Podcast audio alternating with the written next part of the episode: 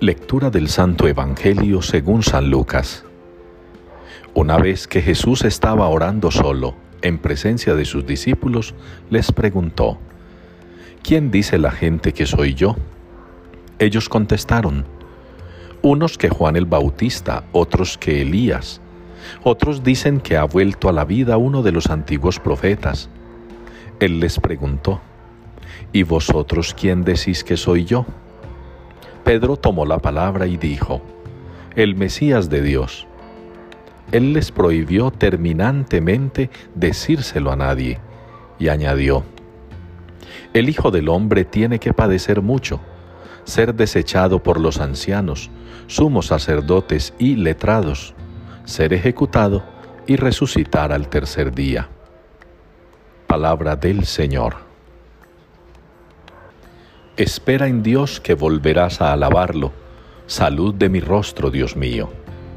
Es la respuesta que nos une hoy en la liturgia al Salmo 43. Espera en Dios que volverás a alabarlo. Salud de mi rostro, Dios mío.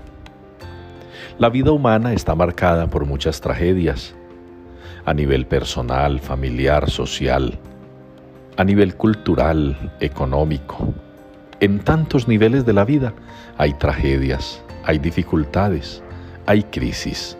Nada más basta mirar un poco atrás la parte más dura que nos tocó vivir de la pandemia. Sin embargo, el salmista hoy nos consuela y nos llena de aliento. Espera en Dios que volverás a alabarlo. Salud de mi rostro, Dios mío. En la primera lectura se nos ha relatado quién es Dios, cuál es su poder, ¿Cómo lo reconocemos? Y en el Evangelio el mismo Pedro le dice a Jesús, tú eres el Mesías. Jesús pide que lo guarden ese dato, que guarden esa noticia, que no la difundan aún. Volveremos a alabar al Señor, volveremos a contemplar su rostro. Nos vamos a levantar de las dificultades que cada uno tenemos, de las tragedias que cada uno hemos soportado. Nos vamos a levantar porque el Señor es más grande que cualquiera, el Señor es más poderoso que cualquiera.